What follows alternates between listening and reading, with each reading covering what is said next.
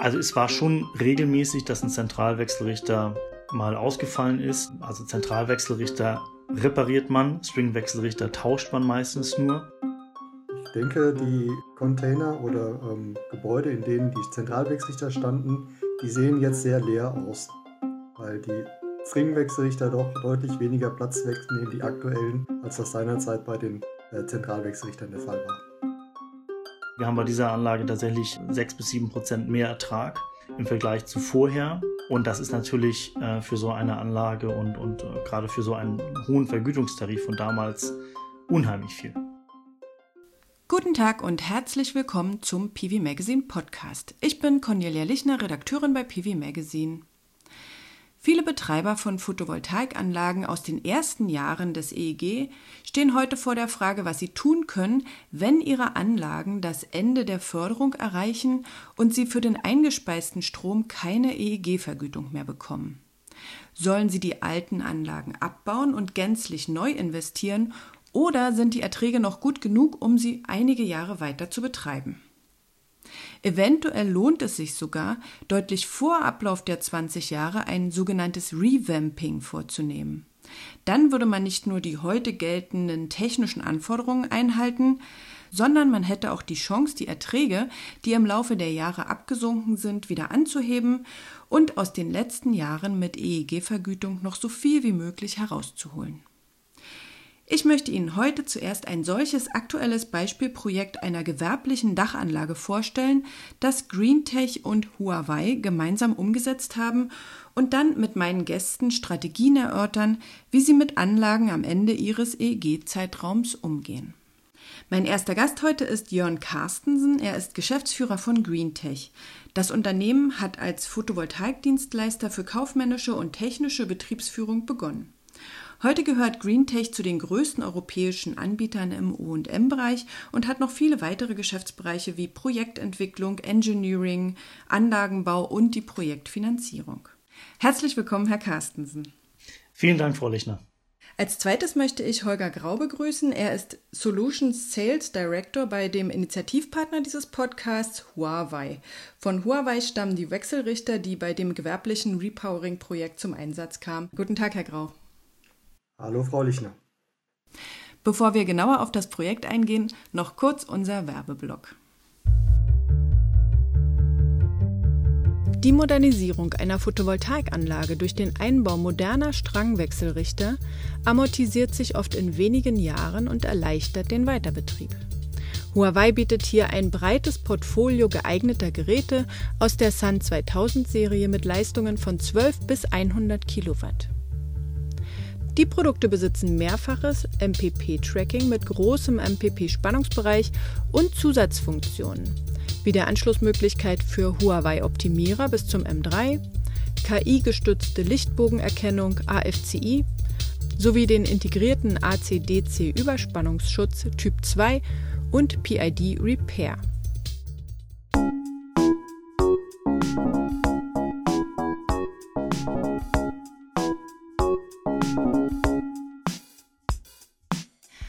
Bei dem Beispiel, das Sie uns heute mitgebracht haben, handelt es sich um eine Aufdachanlage aus dem Baujahr 2004 mit einer Leistung von 2,6 Megawatt Peak am Standort Homburg.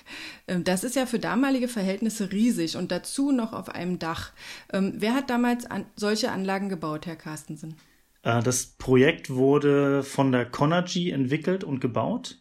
Conergy war ja einer der großen Solarpioniere ähm, seit Anfang der 2000er ähm, in den ja, Höhen und Tiefen der Solarbranche ähm, äh, haben sie es nicht überlebt, aber ähm, war tatsächlich äh, einer der, der ganz großen Spieler und ähm, haben auch sehr früh im Bereich äh, ja, Großprojekte ähm, agiert und das war auch damals eines der größten Aufdachprojekte ähm, Europa und auch weltweit. Ähm, das war ein Projekt, was auch als, als Fonds aufgelegt wurde ähm, und äh, ja auch von der Conergy in der Betriebsführung war und auch im Asset Management. Und äh, die GreenTech hat vor einigen Jahren den Conergy Services Teil der Conergy übernommen und äh, damit liegt jetzt auch die technische und kaufmännische Betriebsführung bei uns. Die Firma hat nicht überlebt, aber die Anlage gibt es noch. Was ist das für ein Dach, dass das so groß geworden ist?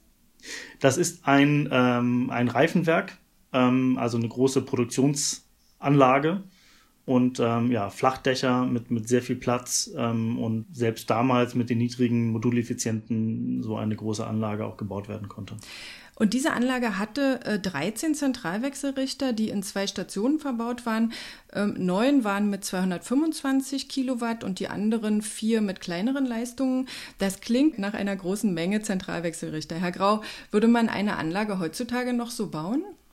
Ja, zum einen gibt es diese Zentralwechselrichter mit den kleinen Leistungen heutzutage gar nicht mehr. Und zum, zum anderen haben ja die Stringwechselrichter oder das, was man heute gemeinhin als Stringwechselrichter bezeichnet, äh, inzwischen Leistungen, die eben auch über 200 Kilowatt angestiegen sind.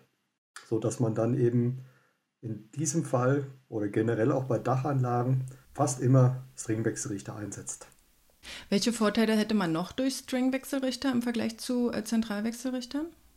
Ja, es gibt einige grundsätzliche Vorteile, die Stringwechselrichter bieten, jetzt nicht nur im Gebäudeanlagenbereich, aber gerade im Gebäudeanlagenbereich ist es auch so, dass man da in der Regel ähm, auch eingeschränkte Platzverhältnisse hat und dann eben sehen muss, wo man den Wechselrichter platzieren kann.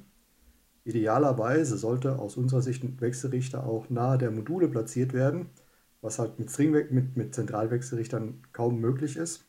Und dann kommt natürlich auch dazu, dass gerade bei Dachanlagen es oftmals der Fall ist, dass man da Verschattungen hat, dass man, dass man vielleicht nicht alle Module gleich ausrichten kann. Und dann ist die Verwendung von Zentralwechselrichtern eher suboptimal. Herr Carstensen, Sie haben nun äh, die Zentralwechselrichter durch 22 neue Strangwechselrichter von Huawei ersetzt, die jeweils 100 Kilowatt Leistung haben. Warum wollte der Betreiber die Wechselrichter austauschen? Das war in diesem Fall tatsächlich eine rein kommerzielle Überlegung. Also die Wechselrichter liefen grundsätzlich noch, ähm, hatten natürlich, wie es für alte Geräte auch typisch ist, mal kleinere oder größere Fehler, aber nichts Großes Systematisches. Wir konnten auch ähm, ja auch die entscheidenden Ersatzteile überwiegend noch vorhalten, sodass wir immer schnell reagieren konnten. Aber wir haben halt auch äh, anhand anderer Projekte, wo es einen immanenten Grund gab, diese Wechselrichter zu tauschen, gesehen, was sich für ähm, ja, starke Leistungssteigerungen durch den Tausch von Wechselrichtern ergeben. Und ähm, das haben wir dann dem, ja, dem Fonds letztendlich ähm, vorgerechnet, welche Möglichkeiten es gibt. Ja, was auch für ein guter Business Case das letztendlich ist, ähm, wenn man halt frühzeitig noch unterm EEG in den Tausch von, von Wechselrichtern investiert. Und ähm, ja, darüber hinaus ähm, sind es dann noch weichere Faktoren, wie natürlich gibt es dann auch wieder neue ähm, Garantien, Produktgarantien für diese Geräte. Wir können damit ermöglichen, dass die Anlage auch ähm, in die Direktvermarktung kommt und auch neue Anforderungen wie äh, Redispatch 2.0 umsetzen kann. Also das sind noch so ähm, weitere Aspekte, die dazukommen, aber es war tatsächlich ausschlaggebend, war eine, eine äh, kaufmännische Überlegung eines Reinvestment Cases, den wir vorgerechnet haben. Mit anderen Worten, man hätte die Wechselrichter auch noch weiter betreiben können, auch über diesen 20-Jahres-Zeitraum hinaus? Ja, das hätte man machen können. Die Anlagen haben ja Bestandsschutz. Ja. Das war damals aus 2004, da gab es noch äh, nicht so was wie ein Anlagenzertifikat, ähm, was man brauchte oder eine Konformitätserklärung, um mit seiner Anlage ans, ähm, ans Mittelspannungsnetz ranzugehen. Das ist erst äh, ja, Anfang der 2010er Jahre gekommen. Aber man darf diese Anlagen grundsätzlich weiter betreiben. Ähm, wir rechnen aber ganz fest damit, ähm, dass dieser Bestandsschutz auch nicht ewig aufrechterhalten wird, ähm, sondern dass es gerade diese netzschützenden Funktionen, die ja Anlagen heute auch bieten müssen, dass die irgendwann dann auch aktiv gefordert werden. Sie sagten, es war ein positiver Business Case, aber ich kann mir auch vorstellen, dass so ein Umbau von einem zentralen Anlagendesign auf einen Strangwechselrichter ja nicht ganz einfach ist. Was muss man dafür alles anfassen an so einer Anlage? viel. Also die, die Wechselrichter sind ja das, äh, das Herzstück einer jeden Solaranlage und haben eigentlich Schnittstellen in alle Bereiche. Ähm, das heißt, äh, die, die Module, die Modulstränge ähm, sind dort angeschlossen. Das heißt, man muss genau gucken, ähm, wie ist dann die DC-Seite, also die, die die äh, Verstringung der Module und äh, auch das, das DC-Design bis zum Wechselrichter aufgebaut, welche Spannung, welche Ströme liegen dort an, wie kann ich das dann auch an heute verfügbare Wechselrichter entsprechend anschließen. Ähm, natürlich muss, müssen dann die neuen Wechselrichter auch in die AC ähm, Niederspannungsinfrastruktur ähm, und dann Richtung äh, Transformator entsprechend aufgeschaltet werden. Da muss man halt, halt gucken, passen noch die Querschnitte, passen die Absicherungen. Über die Wechselrichter läuft ja auch die Anlagenkommunikation, äh, sprich das Monitoring, die Anlagenfernüberwachung. Das muss entsprechend ähm, eingebunden werden, äh, aber auch die Regelung der Anlage vom Netzbetreiber oder vom Direktvermarkter. Das muss natürlich alles funktionieren. Und letztendlich müssen die Geräte auch mechanisch sauber installiert werden mit den entsprechenden Herstellervorgaben. Also das war eine ganze Reihe von Themen, die wir da je Repowering uns angucken müssen. Auch natürlich sehr Anlagen individuell. Und zu guter Letzt äh, muss das alles dann auch im Einklang sein mit dem äh, jeweiligen Netzbetreiber, der nach unserer Erfahrung auch sehr frühzeitig mit ins Boot geholt werden sollte. Wenn das so aufwendig ist, hätte man nicht einfach einen ähm, neuen Zentralwechselrichter einbauen können? Das wäre wahrscheinlich noch aufwendiger gewesen, weil man dort an den, also wir versuchen immer, möglichst die alte oder die bestehende Infrastruktur mit neuen Geräten bestmöglich wieder abzubilden. Weil wenn ich andere Größenordnung habe von den Wechselrichtern oder den Anschlüssen, dann muss ich halt auf den jeweiligen oder an den jeweiligen Schnittstellen noch deutlich mehr umbauen. Ähm, und das wird dann meistens auch deutlich teurer.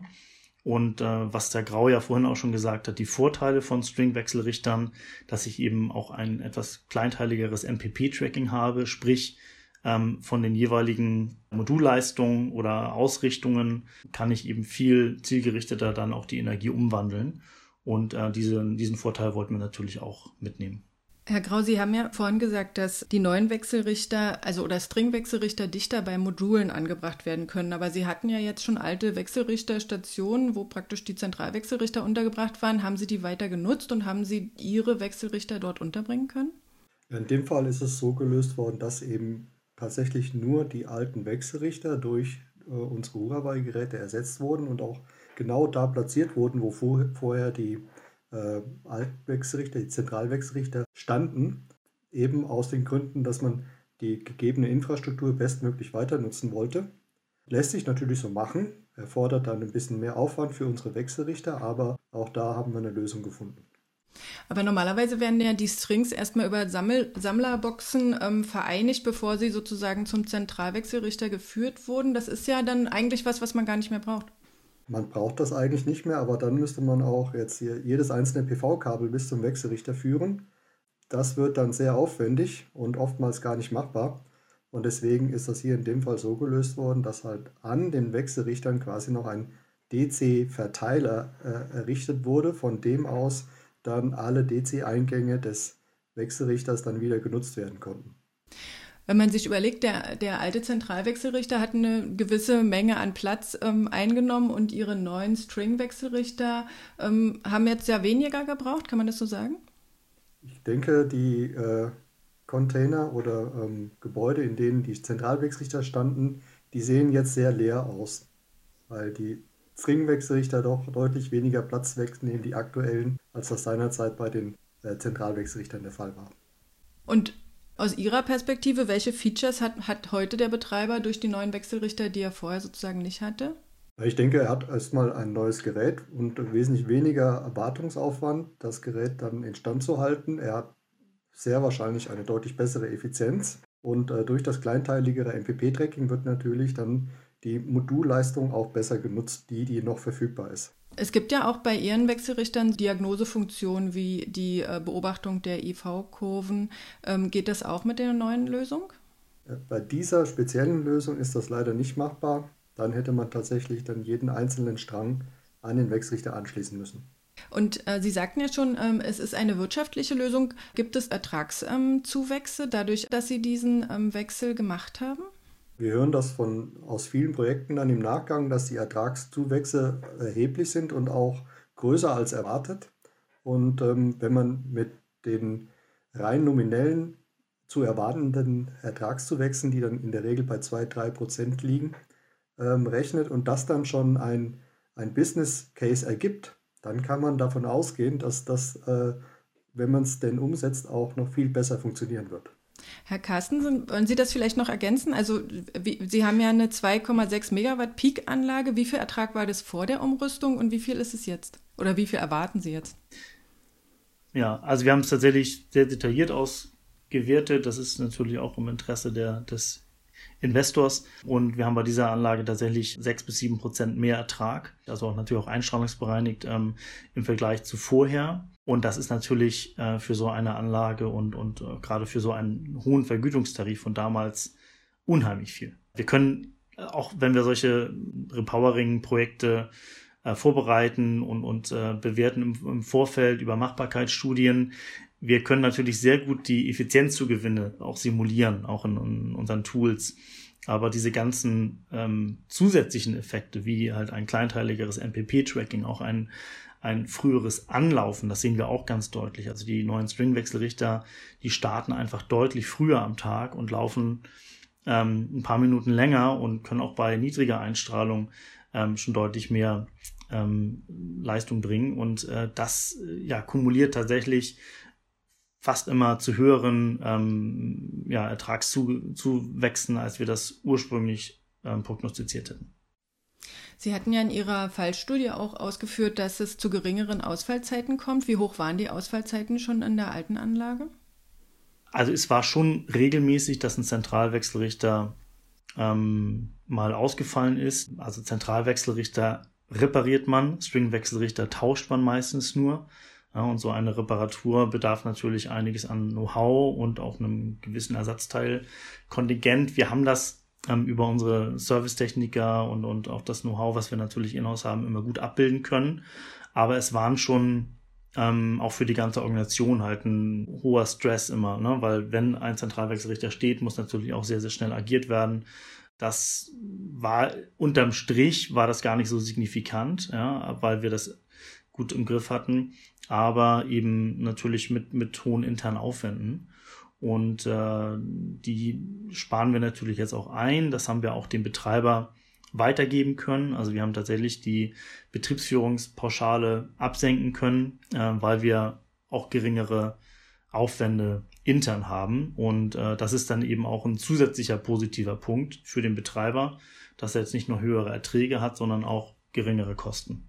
Wenn Sie so eine Anlage überarbeiten, dann schauen Sie ja wahrscheinlich nicht nur auf die Wechselrichter, sondern auch auf die Module. Hatten Sie da jetzt nach dem Austausch irgendwelche Überraschungen erlebt, dass Sie sagen, okay, da waren jetzt doch noch Module oder Stränge, die eigentlich nicht mehr richtig im Betrieb waren oder die nicht mehr gut gelaufen sind und die jetzt besser liefen? Also bei der Anlage jetzt im Konkreten nicht. Ähm, das ja, wir prüfen ja auch das Modulfeld ähm, in den wiederkehrenden Prüfungen und, und äh, in den Sichtinspektionen regelmäßig. Deshalb hatten wir jetzt bei der Anlage keine großen Überraschungen. Ich sag mal, die Module verhalten sich noch altersgerecht. Ähm, die haben natürlich nicht mehr die volle äh, Leistung, aber ja, es gibt auch keine größeren Schäden oder Hotspots oder irgendwelche ähm, Backsheet-Probleme. Also von daher ähm, war der Modulgenerator hier noch in Ordnung und das ist natürlich auch ein wichtiges, wichtiger Aspekt, ähm, wenn ich in so ein Gesamtkonzept reinschaue, ja, dass ich auch natürlich noch den beim PV-Generator die entsprechende Kapazität habe, dass auch ein Wechselrichter-Repowering ähm, sich lohnt. Wie weit waren denn die Module degradiert? Was würden Sie sagen? Wie viele Leistung haben die noch gebracht? Deutlich über der, der Herstellergarantie. Ähm, also wir sehen schon eine kontinuierliche Degradation, ähm, auch bei den älteren Modulen. Aber das ist, äh, ja, ich würde sagen, die sind so nach 15 Jahren, sind die bestimmt noch bei 90 Prozent. Man darf ja in alten Anlagen auch kaputte Module austauschen und ersetzen, aber man darf die, die Anlagenleistung, wenn man die jetzt zusammenrechnet übers Typenschild, ähm, nicht erhöhen, weil die ja ursprünglich mal äh, genehmigt wurde. Aber so ein Revamping kann ja trotzdem dazu führen, dass sich die Leistung erhöht, oder? Revamping spricht man im klassischen Sinne eigentlich immer dann davon, wenn die Leistung sich nicht erhöht. Ja, also jetzt wirklich im ähm, wissenschaftlichen Sprachgebrauch, wohingegen ein Repowering eigentlich eine Erhöhung der Leistung ist am gleichen Standort durch die Nutzung von ja, neuer Technologie. Das ist in der PV schwierig bei den Modulen aufgrund des EEGs, wie Sie schon richtig gesagt haben, aber auch bei den Wechselrichtern habe ich natürlich meine Netzzusage für eine gewisse Leistung und die darf ich auch nicht überschreiten. Ja? Und oder nur, wenn ich das dann neu ähm, genehmigen und auch zertifizieren lasse. Ja, das heißt, man muss immer schauen, welche Möglichkeiten hat man, unter welchem Regime, unter welchen Rahmenbedingungen. Ähm, und das gilt es natürlich auch zu berücksichtigen, weil ähm, was man, glaube ich, nicht machen sollte, ist erstmal loslegen und dann schauen, ähm, dass man entweder nicht erwischt wird oder äh, dass es doch noch irgendwie durchgeht. Also unsere Erfahrung ist tatsächlich sehr frühzeitig den Netzbetreiber an Bord holen, ähm, dem auch die Vorteile aufzeigen. Und die meisten sind dann tatsächlich auch sehr wohlgesonnen.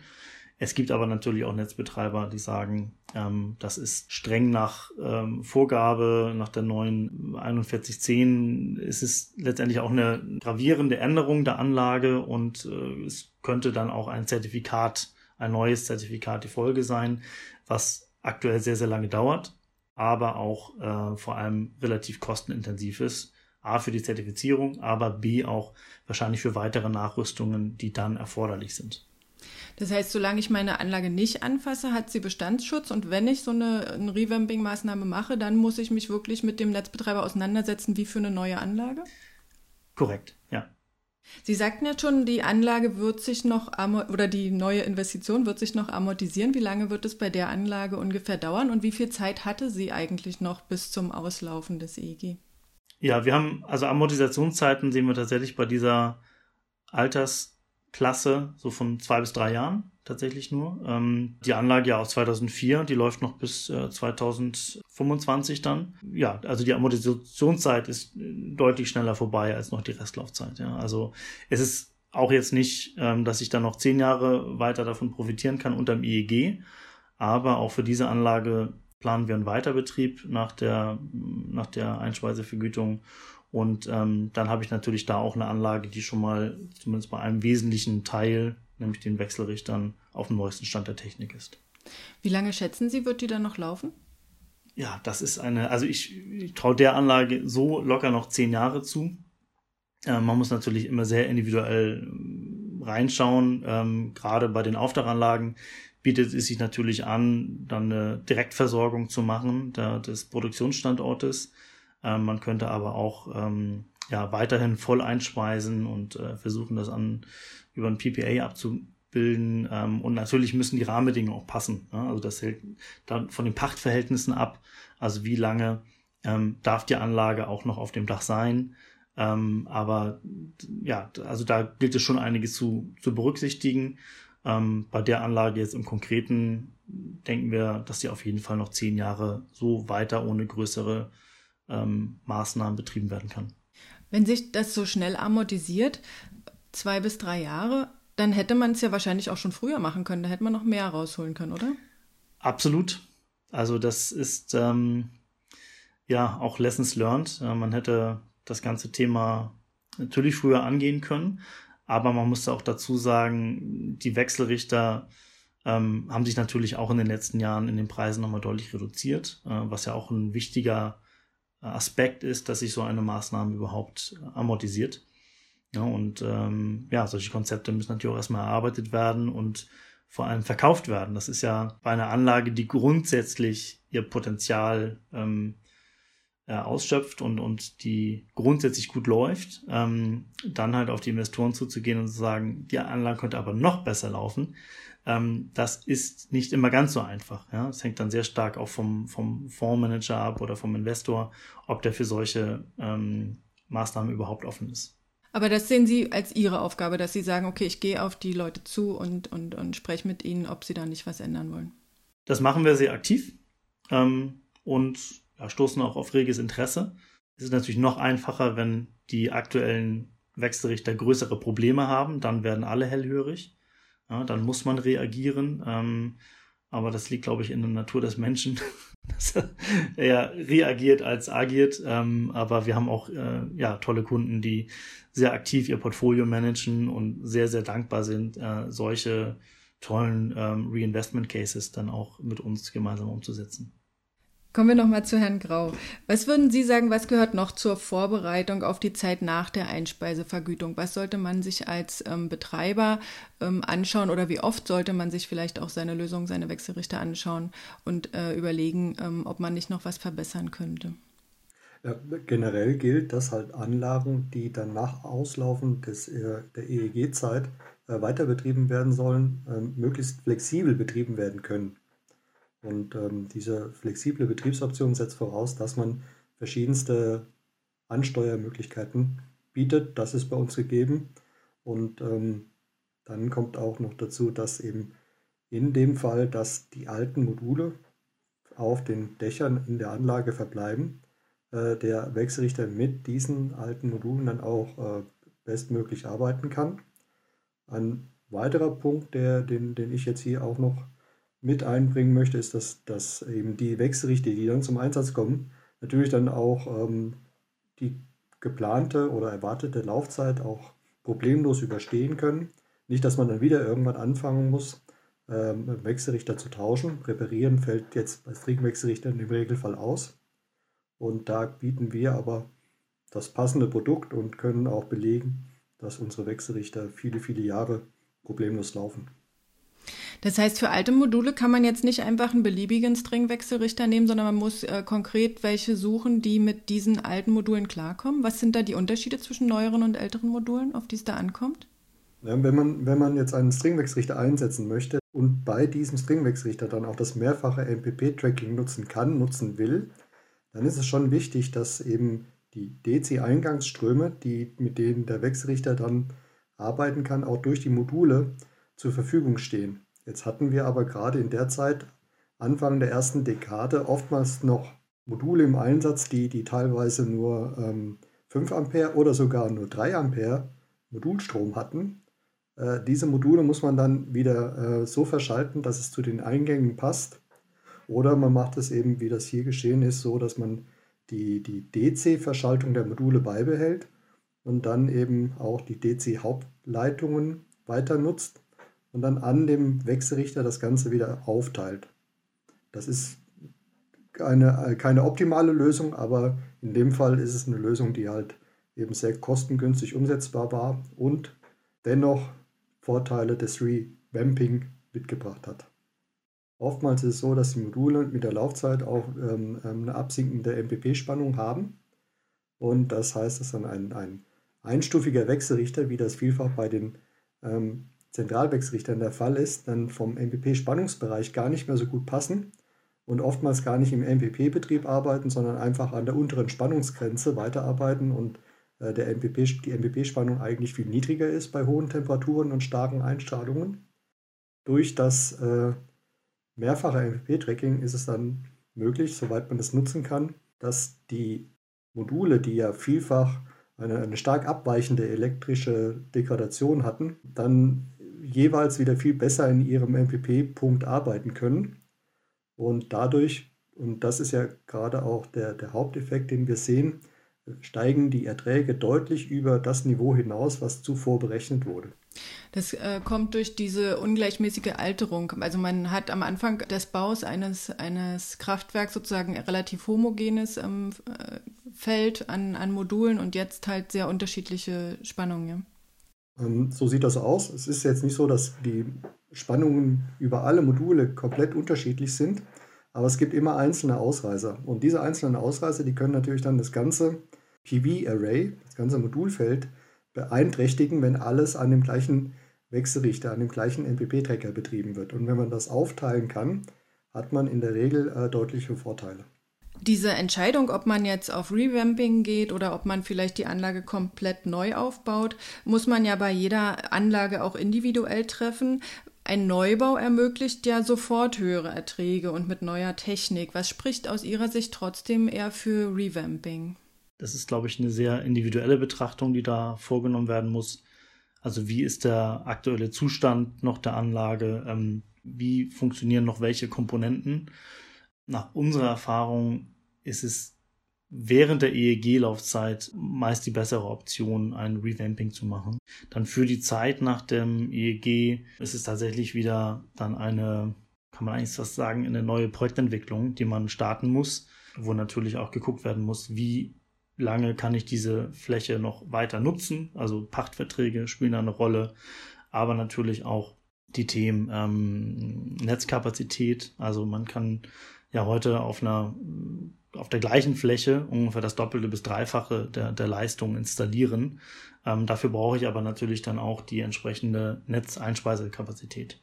Und ähm, ja, das gilt es dann zu betrachten. Es ist besser, die Anlage noch weiterlaufen zu lassen, ohne große Investitionen oder nur sehr punktuelle Investitionen oder sage ich, diese Fläche oder das Dach hat so viel Potenzial auch für die nächsten 20, 30 Jahre, dass ich eine komplett neue Anlage plane und vielleicht nur einzelne Komponenten, äh, Trafo zum Beispiel, äh, noch weiter nutze.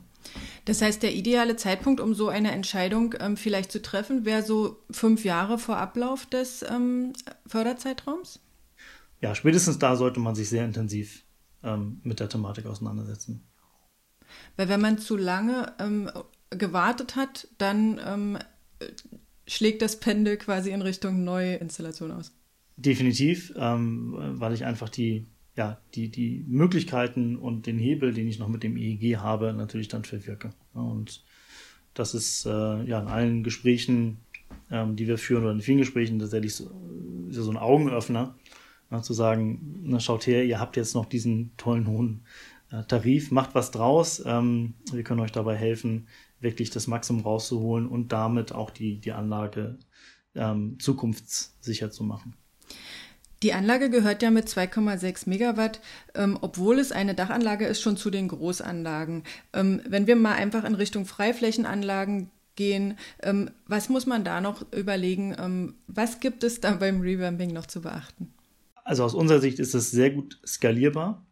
Also auch dieses Konzept, was wir jetzt gefahren sind, ähm, alte Zentralwechselrichter mit modernen Stringwechselrichtern zu tauschen, ähm, das machen wir auch sehr viel bei Freiflächenanlagen. Das ähm, hat sich gut ähm, sondiert. Es kann natürlich sein, dass es in der Freifläche einfacher wäre, das Kabelsystem ähm, auch zu, zu ändern. Das heißt, ich ginge dann doch mit den Stringwechselrichtern ins Feld und müsste dann neue AC-Leitungen ähm, zum Transformator legen. Das kann sein, dass es Anlagen gibt, wo ähm, man auch über dieses grundsätzliche Konzept nochmal nachdenken kann. Aber ansonsten gibt es eigentlich ähm, ja keine, keine großen Unterschiede. Es skaliert sich natürlich alles ein bisschen besser, es ist ein bisschen günstiger, weil ich ähm, einfacher und besser arbeiten kann. Ähm, aber es äh, ja, ist wirklich eine lohnende Überlegung, sowohl für Aufdach als auch für Freiflächenanlagen. Und unter welchen Umständen würden Sie auf das Repowering lieber verzichten und äh, gleich sagen, es lohnt sich nicht, lassen Sie es uns erneuern? Wenn der Gesamtzustand der Anlage ähm, mangelhaft ist. Ja. Also wenn, ähm, das ist ja auch das Thema, wenn häufig, wenn man ein Thema angeht, ähm, guckt man da vielleicht auch sehr tief in die angrenzenden Bereiche rein und ja, wenn dann die bei den Kabeln schon vermehrt Isolationsfehler da sind, äh, wenn die Module stark degradiert sind oder auch ähm, mechanisch äh, auseinanderfliegen, was wir zum Teil auch sehen, dann ist es wahrscheinlich die beste Option, die Anlage ohne große Investieren zu Ende laufen zu lassen und dann sich Gedanken zu machen, was mache ich nach dem EEG ähm, und kann ich den Standort dann nutzen für eine wirklich moderne ähm, Hochleistungsanlage. Sie betreuen ja vor allem Großanlagen, aber wie sieht es bei kleineren Anlagen aus, bei Gewerbe- und Privatanlagen? Herr Grau, da kommen ja wahrscheinlich die Kunden direkt auf Sie zu und fragen, was können wir machen? Kommen die rechtzeitig? Ähm, in vielen Fällen kommen die Kunden ja immer dann, wenn der alte Wechselrichter defekt ist und es keinen Ersatz für dieses alte Gerät gibt. Und äh, dann schaue ich mir das an und überlege, welcher unserer Wechselrichter da am besten passen könnte und, und gebe das dann so an den Kunden auch weiter. Und muss man im Privatbereich noch äh, was Besonderes beachten? Ich sag mal, ähm, wir hatten ja vorhin über unterschiedliche Geschäftsmodelle gesprochen. Äh, Direktvermarktung ist natürlich auch vor allem bei größeren Anlagen ein Thema. Im Privatbereich wird es wahrscheinlich doch tendenziell dahin, darauf hinauslaufen, dass die Leute dann ab äh, 20 Jahren äh, in die Eigenversorgung gehen und, und ähm, ihren Strom selber nutzen möchten. Da brauchen sie ja auch generell einen neuen Wechselrichter, oder? Wenn der alte Wechselrichter noch funktioniert, wäre es nicht zwingend gefordert, einen neuen Wechselrichter einzusetzen. Hier kommt es ein bisschen darauf an, wie der Netzbetreiber das sieht, ob er ähm, den Weiterbetrieb der Altanlage ähm, zulässt mit dem nicht mehr aktuellen ähm, Gridcode Netzschutzeinstellungen. Wenn denn das von dem Netzbetreiber so zugelassen wird, ist ja trotzdem oftmals ein, ein erheblicher Umbau der Anlage erforderlich, weil äh, bis jetzt war die Anlage so aufgebaut, dass ja eine 100% Einspeisung gegeben war und dann muss ja ähm, die Zähleranlage umgebaut werden und auch der Anstoß auf das Hausnetz muss so geändert werden, dass man den Strom vorrangig selber verbrauchen kann und nur den Überschuss einspeist. Vielfach will man dann auch noch eine Speicherlösung mit dazu bauen. Das heißt, ich habe einen erheblichen äh, Eingriff in die Anlage und das setzt dann, wenn der Netzbetreiber das ganz eng sieht, voraus, dass man dann auch die aktuellen Anforderungen erfüllen muss. Und das geht dann definitiv nicht mehr mit dem alten Wechselrichter. Hm. Und dann gilt wahrscheinlich das Gleiche wie bei den größeren Anlagen. Ähm, man sollte mal anfangen zu rechnen, ob sich nicht eine neue Anlage besser äh, lohnen würde. Man würde ja auch wahrscheinlich auf ein kleineres Dach viel mehr Leistung draufkriegen als früher. Ne? So sieht das aus. Wir haben tatsächlich eine ganze Reihe von Anfragen von kleineren Gewerbe- oder Privatanlagen, ähm, wo wir jetzt auch ein Revamping anbieten. Ja, das sind ähm, häufig wurden damals dann ja auch so ähm, Aufdachanlagen im landwirtschaftlichen Bereich für die Volleinspeisung gebaut. Die haben dann ein oder zwei äh, damals Zentralwechselrichter, die heute aber sehr gut kompatibel sind mit modernen Stringwechselrichtern. Und dann sind es halt kleinere Projekte, aber für uns und sicherlich auch für den Kunden auch sehr, sehr interessant. Ab welcher Größe legen Sie ungefähr los?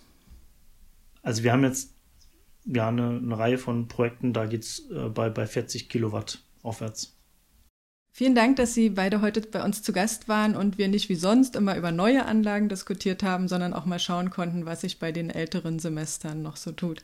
Diese Entscheidung, was mache ich, wenn das Ende der Förderung kommt, müssen ja in den nächsten Jahren noch viele Betreiber treffen und sie wird, wie wir gehört haben, ja nicht einfacher, wenn man länger wartet, sondern wenn man sich rechtzeitig damit beschäftigt, ist es besser. Das war der PV Magazine Podcast für heute mit Holger Grau, Solutions Sales Director bei Huawei und mit Jörn Carstensen, Geschäftsführer von GreenTech. Vielen Dank an Sie beide. Vielen Dank. Vielen Dank. Wenn Ihnen dieser Podcast gefallen hat und Sie mehr zum Thema Revamping erfahren möchten, dann schauen Sie doch mal auf unseren Online-Seiten vorbei unter www.pv-magazine.de Falls Sie uns zu diesem Thema Ihre Meinung mitteilen möchten oder noch weitere Wünsche und Fragen haben, können Sie mit uns Kontakt aufnehmen, indem Sie einen Kommentar auf unserer Webseite hinterlassen oder Sie schicken eine E-Mail an podcast.pv-magazine.com. Ansonsten ist gerade unser neues Magazin erschienen mit einer ausführlichen Marktübersicht zu Ladelösungen für Elektrofahrzeuge und einem Schwerpunkt zum Heizen im Bestand. Wenn Sie noch kein Abonnement haben, erhalten Sie es in unserem Webshop unter shop.pv-magazine.com. Wir freuen uns auch, wenn Sie uns auf den Plattformen iTunes und SoundCloud liken oder Sie diesen Podcast abonnieren, dann erfahren Sie auch stets, wenn eine neue Folge erscheint. Vielen Dank fürs Zuhören und bis zum nächsten Mal.